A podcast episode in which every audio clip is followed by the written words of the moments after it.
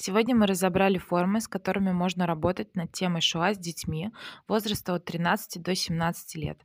Так как этот возраст более восприимчив и эмоциональный, мы решили взять как форму интерактивный музей, где дети смогут ознакомиться с темой ШОА через станции, которые есть в интерактивном музее такие как личная история мадриха или даже участника, через фильмы, связанные с этой темой или цитатами из фильмов. Также мидраж с историей из гетто. У нас в организации мы э, изучали предпочтения молодежи и подростков в сфере мероприятий, и очень классно себя показывал квест даже больше всего голосов было за то, что это очень э, интересная форма, поэтому э, я бы предложила сделать квест, посвященный теме Шоа, например, взять историю какого-то еврея, который жил в то время, и подумать, узнать о его жизни, эм, подготовить какие-то задания для подростков, которые будут собирать эту историю этого человека.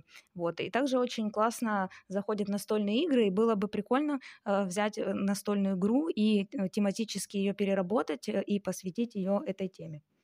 Ну, например, на одном из занятий э, мы делали настольную игру свою по типу бродилки. Э, мы можем, например, взять э, в каких-то ячейках поставить какие-то вопросы, в каких-то ячейках поставить какие-то задания, связанные с этой темой. И, например, дети бросают кубик, да, переходят каким-то персонажем на какую-то точку, и на этой точке есть задание или вопрос, они его выполняют, и тогда только могут пройти дальше.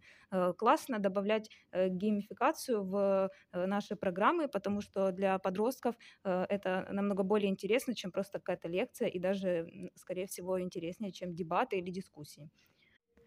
Также эту тему можно попробовать творчески переработать с участниками, например, создав инсталляцию или написать картину. Э, также мы подумали про книжный формат, через который участники смогут узнать об этой теме, проанализировать ее детали. Э, это можно сделать через цитаты, художественные картинки, мидраж и так далее.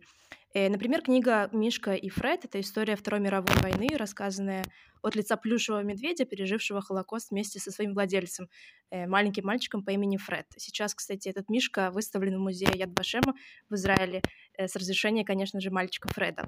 На самом деле есть очень много сложных тем, о которых нужно говорить с детьми, и Шоа — это одна из них — Поэтому мы всегда стараемся найти правильный формат, чтобы это сделать.